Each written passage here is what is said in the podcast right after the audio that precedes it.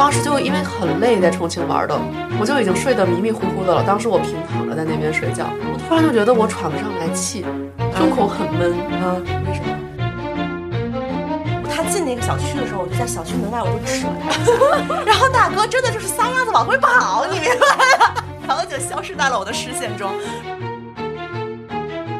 我就来回走，然后呢，我就开始直视每一位吃完了坐不走的人的眼睛。Jesus，大家好，这里是卧龙凤雏的播客频道，我是特别喜欢旅行，并且在旅行中有很多奇葩遭遇的石玉。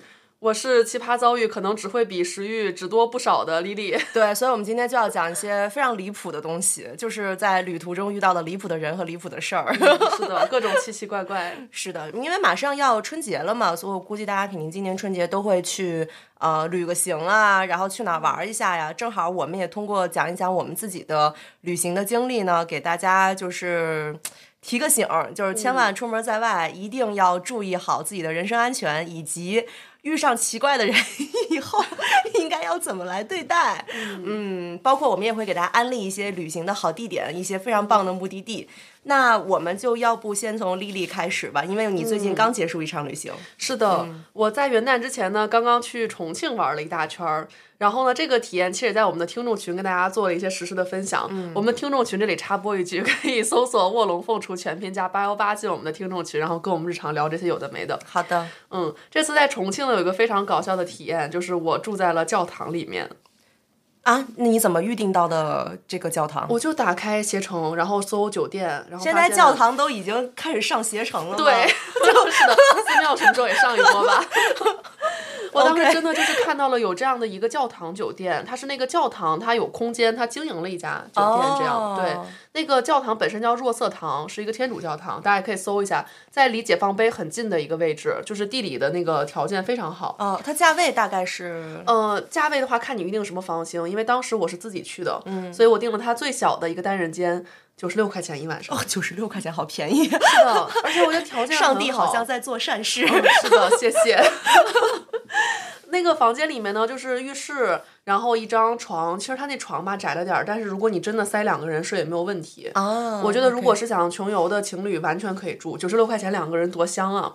是挺香，嗯而且可是解放碑附近。对，真的。嗯然后还有一个小桌子，它是这样可以就是折，然后给打开的。哦但是它的空间就很小，就是呃，除了那个床和桌子之外的那个空间呢，基本上只能放一个小行李箱。如果是一个我的那个大行李箱，就基本没法摊平的一个状态。哦，对，就是它空间确实小了点。但其实我觉得，像去重庆这么好玩的城市，也不会在酒店躺着睡觉。对，所以还不如就出去走走逛逛、吃吃，然后晚上回来就睡个觉就好了。然后这个酒店呢，它也有更大的房型，比如说也有那种家庭套房，就是它贵的好像也有到五百多的。哦，嗯，所以丰俭由人吧。那你那你去这个教堂住的体验，你觉得最好玩的是什么？我觉得有两点非常印象深刻吧。第一呢，就是他的房间跟普通的酒店会不一样的是，床头摆着一本圣经。Jesus，我上次遇到床头摆圣经的，好像是在新加坡，哦，那个是个什么酒店？就是应该是个 motel，但是 motel 的那个床头会有圣经。可能是那个店主是有可能有这个信仰，有可能嗯他那个床头是放着一厚本圣经的，然后我就想到我去住一些那种连锁酒店，他那个床头可能放的是他们那个创始人的一些什么，就是他们出的那种企业的文化的书啊什么的，对，感觉这个对比一下就出来了。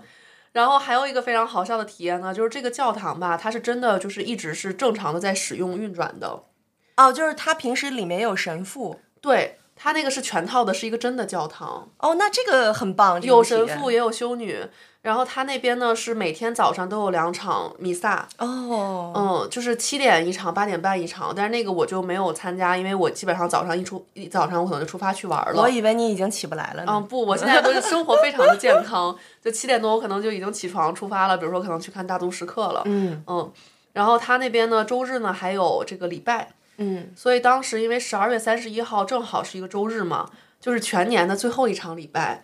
我想这个这么有意义，那我就去听一下吧，我也去感受一下。虽然我也不太懂，但是别人怎么做我就怎么做嘛。嗯，然后呢，这个体验就非常的有趣，就是我基本上我感觉就像我像一个误入这个领地的外人，嗯就我也不知道我该干嘛。然后发现别人进来都是有一些嗯仪式的，他们要扶着旁边的那个椅子，然后要就是鞠躬屈膝什么的。反正我也不知道该怎么办，我就在最后一排呢找一个地儿坐下了。他那边呢现在都特别的现代化，就是有那种电子屏幕。然后你每个人会有一本书嘛，它里面就是各种歌，就是里面有谱子和歌词。嗯，然后它整个这个仪式吧，就是持续了得有一个半小时。哦，它就是到每一个环节呢，它那个电子屏上面会滚动显示你现在该翻到多少页唱哪首歌。啊，好，嗯，非常赛博上帝啊，是的，当然我也不会唱。但是我觉得最好笑的来了，就是他前面呢还有一些就是念书啊什么的，就有一些他那边的应该也是就是那个呃信仰者吧，就是他会上去念一些里面的那个圣经故事。嗯，而且神父应该要讲话吧，他得布道吧？没错，神父是后面讲话的，我就非常期待这个环节。嗯，结果神父一上台，一张口，好家伙，一口地道重庆话。老老川渝神父是吧？我一句也没听懂。你你来北京，北京有一个圣弥勒尔大教堂，你进去以后就是老北京耶稣、老北京神父的那种感那边觉。就是我当时感觉，我说耶稣来了，咱重庆也得讲重庆话，对对对对，也得涮两片毛肚，没准儿。这真的是一句没听懂，中间就是可能抓到了他半句吧。那个神父在吐槽当代年轻人，嗯说现在的年轻人啊，这早上起来都醒了都不起床，就在那玩手机，嗯，懒得很，懒得很，就是我只能用普通话表达了，但是这个全程是重庆味儿的。太好笑了。嗯，我在那边就是反正坐立难安的，然后就是也听不懂，然后我就看着别人该怎么办，我就怎么就怎么办这样。哦，你要这么一想，我也遇到过一位就是神父啊，一个 father，然后我是在非洲遇见他的，就是关于我在非洲的探险故事，大家可以找一找我们的这个卧龙凤雏播客，然后我们播客里有详细的讲过。然后我当时是在肯尼亚遇见了这个 father，然后他是一个印度人。哦，就是也很奇怪，然后我说你就是你一个印度人，你信天主教，我就已经就是觉得、嗯、很 weird 的了。然后 你信了也就信了吧，然后呢，你还非得来非洲来做这个 father，这是为什么？然后神父也毫不遮掩，因为他也是个年轻人嘛，然后毫不遮掩的告诉我说，因为我在这里签个九年的合同，九年以后我可以直达梵蒂冈。感觉这也是一个特殊的职场呢。对对对，也是一个很神秘的职外派，先。熬几年，回来你就升领哎，导。对对对对，你回来你就梵蒂冈了，对，也很有趣，挺神奇的。嗯反正我觉得住在那边确实环境也很好，然后它那个院儿里面还有一些什么圣母像啊什么的，就是嗯我觉得是挺神奇的一个体验。但是其实呢，我在重庆呢一共五天，就是我不光住了这个教堂酒店。我还有了一个人生第一次的体验，就是我去住了青旅。哦，嗯好，你这个青旅都快到三十了才对我想我再不住，可能我就不在这个青旅的范围里面对了。对对对，人三十五岁以下不收了。嗯，是我以前确实是没有住过青旅，然后呢，我也是跟朋友交流了一下，包括石玉其实有很多住青旅的体验。对对对对，我上大学的时候经常住。嗯，嗯，对我当时呢，就是说，那我我也不知道我能不能适应，我住一晚上看看吧。当时我记得我订的青旅呢是五十多块钱，哦，好便宜哦。嗯，但是确实我觉得那那个九十六就更值了，对吧？我当时订的是一个四人间，呃，就四个女生一个房间，这样是五十多块钱一晚上。嗯，当天因为呢我是从大足石刻玩回来，我到重庆已经十点多了，那我想其实我就睡一晚上觉，第二天就再搬回酒店了就可以，对。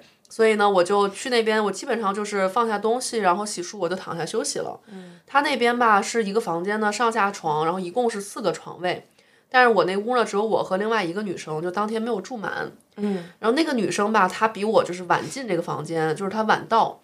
我当时呢已经躺下休息了，然后她就在那边就是进进出出洗漱什么的。我当时就因为很累，在重庆玩的，我就已经睡得迷迷糊糊的了。当时我平躺着在那边睡觉，我突然就觉得我喘不上来气，胸口很闷。啊，为什么？我一睁眼看见我的胸口这个位置站了一只猫。那是猫咪主题的青旅是吗？呃，它也不是猫咪主题，它其实就主打一个年轻人社交，但我不知道你还能跟猫社交。哦，有的，现在好多青旅它还有包括民宿，它会有专门的猫咪主题房。哦，就是它那个主人就是养了猫猫。哦，呃，特别好玩，就是我当时我其实一睁眼吧，我愣了半天，我没有反应过来，然后我定睛一看，真的是只猫，而且它还特别的黏我，就是我想把它赶走，它不下去那你，就抱着睡呗。我最后是抱着它出去的，哎呀，你我还是有点我还是有点不习惯。冬日小暖奴。它当时还特别黏我。但这个后来我回来跟我家人讲嘛，因为我妈妈她是天生就是怕猫，她就是嗯基因里就是怕猫这一种动物。嗯，这是噩梦了，对于咱妈来对，要是我妈 在当场，可能直接就是心脏病突发，然后就是 要没了。可怕了。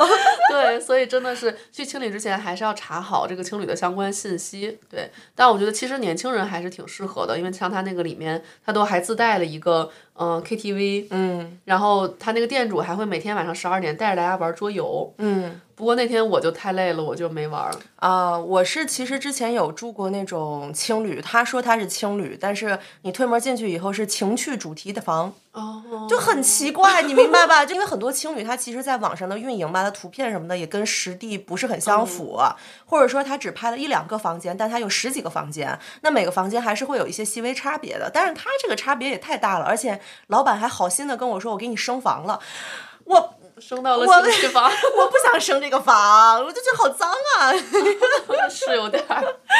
嗯，那石玉，你当时好像是去西藏的时候是住了很久的青旅，对吧？对，那会儿住的挺开心的，因为当时那个在拉萨住的那个青旅吧，就成为了我的一个根据地吧。我甚至有的时候都不会退房，就因为当时我也是住的床位嘛，它三十五块钱一天，然后很干净。然后我有的时候就是不想再去搬我床位上的东西了，我就会直接把我所有的东西扔到床上，然后呃去日喀则玩，去别的城市玩，因为反正三十五块钱一天无所谓。然后很快乐，那个青旅就是老板会组织非常多的活动，然后能认识到很多好朋友，所以就是。听我们的播客的已经的朋友，如果你看到这里的话，呃，你有想要去住青旅的打算，以及你的年纪还没有那么大的话，就赶紧去，真的。嗯，是的，其实就是它青旅有很多选择，好像有的也是你可以就是两个人一间，对，嗯。然后其实这一趟旅行吧，就是我从重庆，后来还去了上海，就包括在上海，我们也办了一些我们上海的卧龙凤雏听众的一起吃饭啊什么的这种活动。嗯，那我这次呢就非常追求这种不一样的居住的体验，所以我还有一晚上的这个过夜是在火车上。哦，就是我从上海回北京呢，我想着说，我长大之后其实很少去坐那种过夜的火车，就是睡卧铺。我大概会死在这张卧铺上，我是受不了一点儿。你是比如说是跟陌生人睡在一个这种这么紧密的空间难受呢，还是就是我觉得这个空间不舒服，哦，就是软卧也不舒服，就是给人感觉就是这个睡睡不下，很难受的那种。其实我挺喜欢在火车上面，然后它晃着你睡着的那种感觉。哦对，我觉得其实长大之后，我就很少去坐这样的火车卧铺了。那我说这次我也体验一下吧。嗯。从上海正好我晚上办完事儿，然后就是坐一个过夜的火车回北京这样。嗯，然后我当时呢想了一下，我觉得软卧那种呢，就是它是可以门拉上嘛，然后上下这样两层，它是四个床位。那我一想，如果我跟三个大汉住在一起，门一拉，就也有点尴尬。啊，对，是嗯，是的我我觉得倒是火车上倒挺安全，但是会有点尴尬。那我想说，要不我住一个那个硬卧吧，就是它是三层，一个洞里面它是六个人，这个人，嗯而且它是不关门的。嗯，嗯，我觉得那那这样就是就可能会反而舒服一点。但是很挤啊，其实还行，中间层我觉得挺挤的。我是被分到了一个下铺，我也没选，他也没有让你选哦的环节，就直接分到了一个下铺。嗯，我那天呢就拎着箱子我就上火车了。我刚坐下一会儿，我对面就来人了。我发现就是住在我对面的是一对母女，嗯，然后这个女孩大概是二十多岁吧，也是年轻人。哎，我就觉得挺好。那我们这六个人里面，等于说我有女同志这个小伙伴，嗯、一块儿就就挺不错的。后来大家呢就洗漱就躺下了。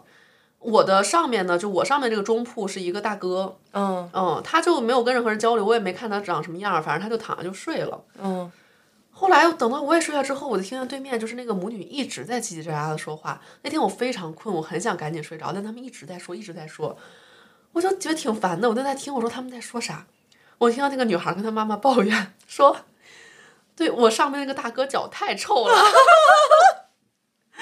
他就一直在跟哎，这妈妈讲，就是我为什么坚决不喜欢坐卧铺的一个原因了。哦，他就一直在讲，他说那个人臭的我脑壳疼，我的每个脑神经都疼。然后可能是因为那个女孩吧，她也是跟那大哥睡着，就是对着的那个中铺，他俩是在一层，我跟他妈妈是在下铺的。嗯我发誓，我真的没有闻到任何味道，而且我鼻子是挺好用的，哦，我真的没有闻到任何异味儿。但是那个女孩就是被臭的不行了。有可能她很敏感。对，然后她妈妈好像也没有闻到什么，就是这个女孩一直在吵说太臭了，太臭了。然后后来他们就去那个过道找到了列车乘务员，然后我听到这个女孩就疯狂的跟那个乘务员吐槽说：“那个大哥脚真的太臭了，酸臭酸臭的。哎呦，我的大哥大哥当时什么反应？大哥就是一直在睡就是睡觉。大哥没有任何这么大声音，他都没反应。对，我能听到他很平稳的呼吸声，还带一点点小呼噜声。哦，你看，嗯，所以我当时就是一脸懵逼，然后那个女孩在那边疯狂吐槽。后来那个乘务员就答应了，说那我给你换到另外的一间里面去吧，反正没有满。嗯，所以这个女孩就后来就回来收拾东西。然后后来他妈妈可能想体验一下这个女孩的感觉，还睡到那个中铺上面。我看他妈妈也是一脸迷惑，就好像没有闻到什么。呃，然后这个女孩后来甚至就是开始上手戳那大哥。我真的，我从我视角就看这女孩一直在这样看。我觉得不管是这个女孩还是这个大哥，坐这趟火车真的都挺痛苦的。这女孩一直都在这样，好像就是要我不知道是要把她的被子盖上她的脚呢，还是要调整她的身体位置呢，还是怎么？那女孩一直在就是这样在在。大哥还没醒，没有。我怀疑大哥装睡。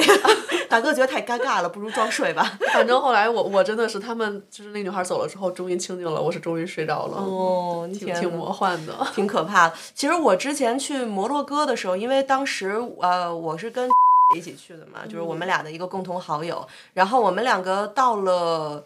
呃，就是直接飞的卡萨布兰卡，然后我们从卡萨布兰卡要坐一个夜班火车到马拉喀什，然后当时那个夜班火车就是可以过夜嘛，就是一直接就早晨就可以到了。啊，但是结果啊，本来我们就是预定好了，就是比较豪华的那种东方列车的那种感觉啊，那种小卧铺。但是因为我们在伦敦的机场遇到了恐怖袭击啊，这是真的。对，就是我们在那儿遇到了恐怖袭击，就是有无人机不停的在干扰停机坪。哦天呐！起降坪都在干扰，所以所有飞机都只能待命，不能起飞。因为你一旦起飞，那个无人飞机要是呃绞进你的那个引擎里面，你整个飞机就要撞下来了。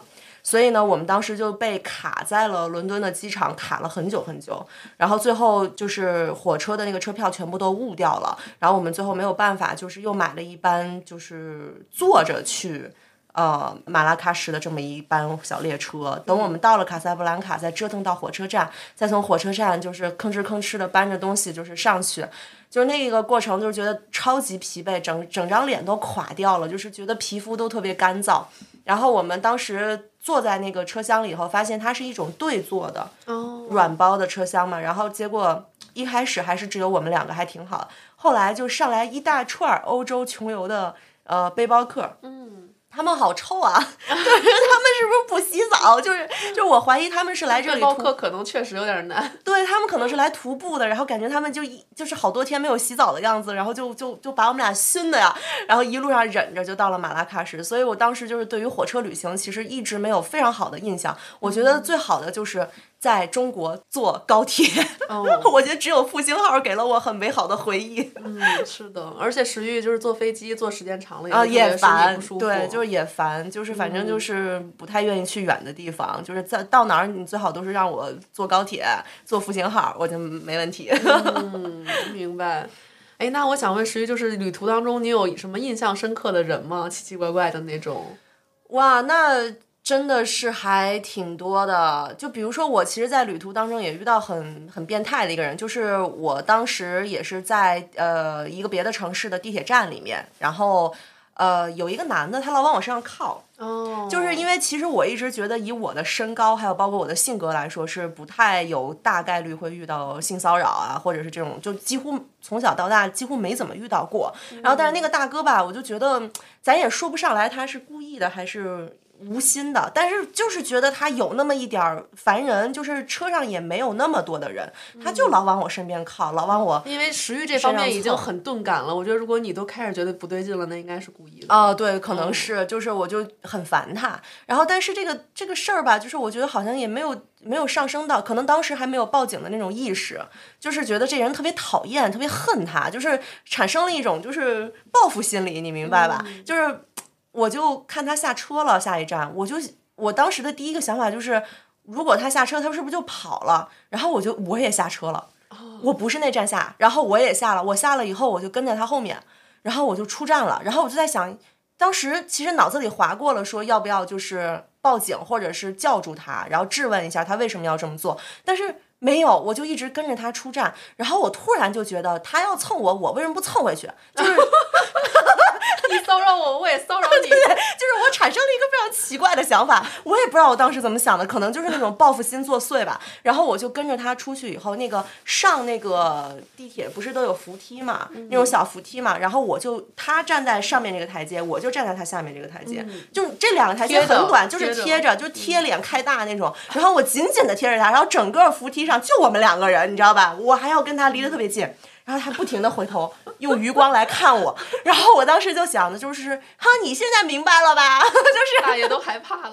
对他也不是算大爷吧，我感觉也就三十多岁一个男青年吧，四不到四十。然后看着他还穿的挺体面的，什么小冲锋衣、小背包什么的，就就就就，然后他就出站，出站以后我就觉得不行，没过瘾，然后我就接着跟他。哦。我一路跟到他在这个地铁站的，就是附近的他的小区。嗯。就我大概跟了有五六分钟吧，然后他就不停的在回头，很慌很慌张的那个样子。然后等到他走到那个小区门口的时候，然后我觉得真的可能不知道是不是我电影看多了啊，还是怎么样，就他进那个小区的时候，我就在小区门外我就指了他一下，然后大哥真的就是撒丫子往回跑，你明白吗？然后就消失在了我的视线中。然后那一次，我突然发现，就是有有被爽到，就是，就是就是嗯，虽然不鼓励大家这么做啊，但是但是当时那个情情况下，我就觉得自己就是嗯，很很爽。太生猛了，真的太生猛了。对，可能是有点生猛。不过我们听众们还是优先保护好自己啊！如果你但凡遇到个真变态，那也也可以打电话给石玉，石玉过去帮你贴脸开大。哇，真的太强了。嗯哎，这个让我突然想到，就是我们前两天在上海，就是我去上海的时候，不是请了我们听众吃饭吗？然后呢，当时我们是约在了一个铁锅炖的一个餐厅。嗯嗯，因为那个餐厅挺火的，所以当时我约听友是说六点半大家到那边。呃，那我自己呢是不到六点就到了，先去排队。他当时前面也就只有两三桌，那我觉得应该还蛮快的。嗯，而且店主呢也告诉我，他说，呃，你这个基本上等半个小时就能排到了。我说好，那我们就坐下来开始等。这个时候，我们听友也陆陆续续就到场了，我们就在门外就一边坐着一边嗑瓜子儿一边聊天，结果一直等等等等到都七点多了，还是没有到我们。嗯，我这个时候就很着急了，因为我觉得不是我一个人在等，是好几位听友跟我一起在等。我觉得就爱护听友的 Lily 就很对不起大家，就也天儿也挺冷的，然后周五晚上时间也挺宝贵的，我就去问那个店主。但我后来就是确实一看吧，他那个嗯，因为是铁锅炖嘛，大家都是围这个锅在那边慢慢喝酒聊天吃的太慢。对，就一大桌一大桌的都都不走，其实早都吃完了，就是已经都没有人在动筷子了，就是就是纯坐在那边。然后店主也说，呢也确实他也没有办法。嗯，店主也觉得翻桌率也是需要提高一下。嗯，然后本艺人就是厚脸皮的艺人，你是跑去问人家了吗？那倒还不至于，我就开始在店里面巡视。你是还不如问人家。我就来回走，然后呢，我就开始直视每一位吃完了坐在那不走的人的眼睛。Jesus，太可怕了。然后当时有一对夫妻，就因为他们吃完其实已经蛮久的了，就我中间进去看好几次嘛，他们早就吃完了，一直坐在那边聊天儿，我就特别热烈的看着他们，特别热烈的看着他们。然后呢，他其中那个丈夫呢，就也注意到了我，后来就跟他妻子说：“我们我们撤吧，还有这么多等位的人呢。”啊啊！我当时就觉得特别感动。然后就把他们给蹬走了，然后我们迅速就坐下了。我觉得这对情侣真的也是倒了大霉了，碰到丽丽。哎呀，反正为了听众们，我也豁出去了，不要这个脸了。嗯嗯，大家也不要向我学习啊，我也太过生猛了。就是我们俩就是贴脸开大的故事。然后后来其实，呃，我之前有遇到过一次真的很危险的一个事儿，就是因为我一直觉得在旅途当中人没有很危险，一般都是大自然让我感到很危险，就是。我跟丽丽的共同好友也是咱们播客电台的嘉宾黎酱啊，我们俩一起去了一趟呃尼泊尔。嗯，然后尼泊尔有一个非常美丽的湖叫博卡拉，然后博卡拉这个湖吧，就是它很天然、很未开发的那种状态，所以如果你想来游船的话，你是不能坐汽艇的，因为汽艇全都是那个油嘛，汽油嘛，所以他当时就是说你可以去坐那个手动划的那种小破船儿，那船儿真的太破了，就是我们俩上船的时候就感觉底下有一个小缝儿在往外噗噗噗噗噗的呲水，然后我们后来一想算了，也没那么严重，那就那就它吧，然后我俩就开始划，划到湖中心。的时候下雨了，就是那个雨吧，还挺大的。然后我们俩就开始慌了，因为那个雨开始往那个船里面积水。然后我当时第一个想法就是，我跟黎酱不会死在这儿了吧？嗯。然后我我然后我们俩我们俩像两个傻缺一样，就是说咱俩赶紧就是往岸边划吧。然后我们俩就 就是疯狂的在那里滑，最后滑到岸边以后，就是呃雨就停了，然后我们再回头看，也看到了双道彩虹。就是很美，但是真的很恐怖。就是当时那种心情，就是觉得呃船底在冒水，然后呢上面又在下雨，然后又在积水，就是就整个人都觉得很不好。哦，那确实是蛮危险的，听起来。是的，是的。嗯，就是因为去年呢。丽丽有了裸辞的想法，所以就很摆烂，然后整年都在旅游，是吧？就反正走了很多地方吧，借就是借出差的机会，加上自己出去玩儿。嗯嗯嗯。然后这个当中其实也有挺多就是印象深刻的事情的。嗯。就比如说像最近正好也是春节嘛，然后估计很多朋友也在春节的出游。然后我自己印象特别深刻的一个春节出游的体验，就是我去年春节去了潮汕。哦，那挺不错的。因为我觉得去潮汕很好的是，它真的是有过年的民俗的。嗯，你的有那个莺歌舞是吧？对对，这个之前我听过，但我没有想到可以那么震撼。嗯，就是它是呃一个村子里面的那种呃就是青壮年，青壮年就是村民，他们平时也有工作，也有自己的主业。嗯，但是他们到春节之前呢，就会自发的报名，嗯，然后聚在一起彩排，嗯，然后到时候在春节当中演出。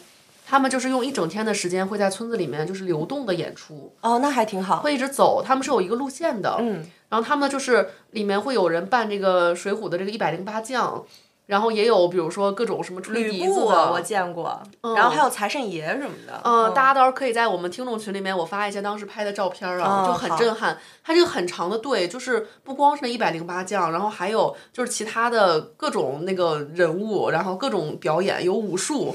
然后还有什么曲艺啊，乐器都有，就特别热闹。它就是一个长长长长的队，然后在这个村子里面就这样绕着一个路线走。嗯。但是它每走到一个点儿，它是有一些固定的点位的。然后在这个点位呢，就会停下来，然后大家就摆开这个阵仗，就开始演出。太棒了，特别特别的帅。我们当时呢就去看了这个，然后看这个过程吧，也特别的好玩儿。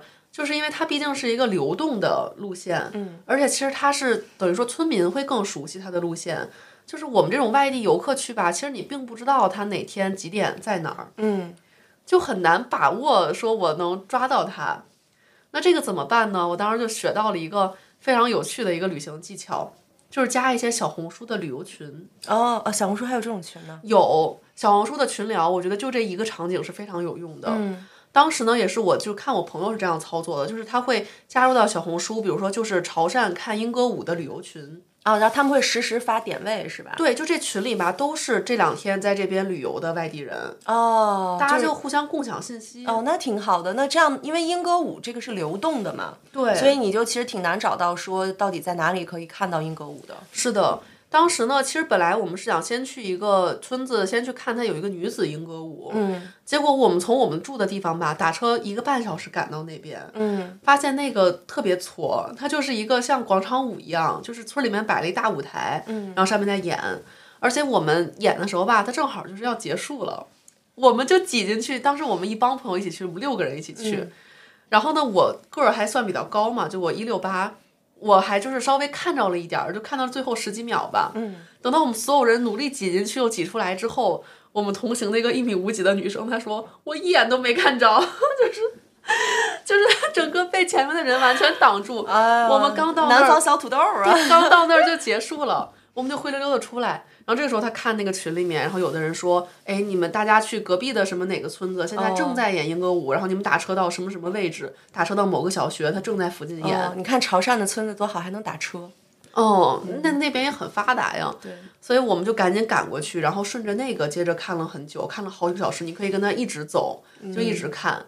然后当时因为他们是在不同点位之间，其实他们是一个就是行进的一个比较散的一个状态嘛。嗯。我当时还抓着几个。帅气的演员小哥哥一直在跟他们聊天儿，就问他们这个怎么排练啊？你们平时干什么的呀？意在沛公啊，就是说是问人家哈，其实重点在于长得好看的小哥哥啊。是的，我觉得就是那一次让我对于潮汕男孩子的外貌就是有了非常好的评价。哦，真的吗？真的，就是我觉得当时表演那个《水浒一百零八将》真是太帅了。嗯，那应该是很帅。对。但其实那边就是它不仅是有英歌舞，当时我们是在呃汕头看的英歌舞。那潮汕其实有不同的部分嘛，有揭阳、有汕头、有汕尾。我们其实当时第一站是先去了揭阳。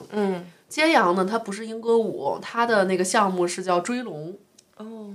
它好酷啊！它其实就是字对，它是一个也是一个长条的一个队，它会在城市里面走，嗯它里面也是就是有举着各种什么旗的，然后有表演的，然后有舞龙的，我是之前在王府井百货过年的时候看到了有，呃，王府井百货自己的一个小活动，就是舞狮吧。哦。哦，那咱北方那个那简直就不顶事儿的挺 low 那不顶事儿，嗯那就是稍微稍微弄一下。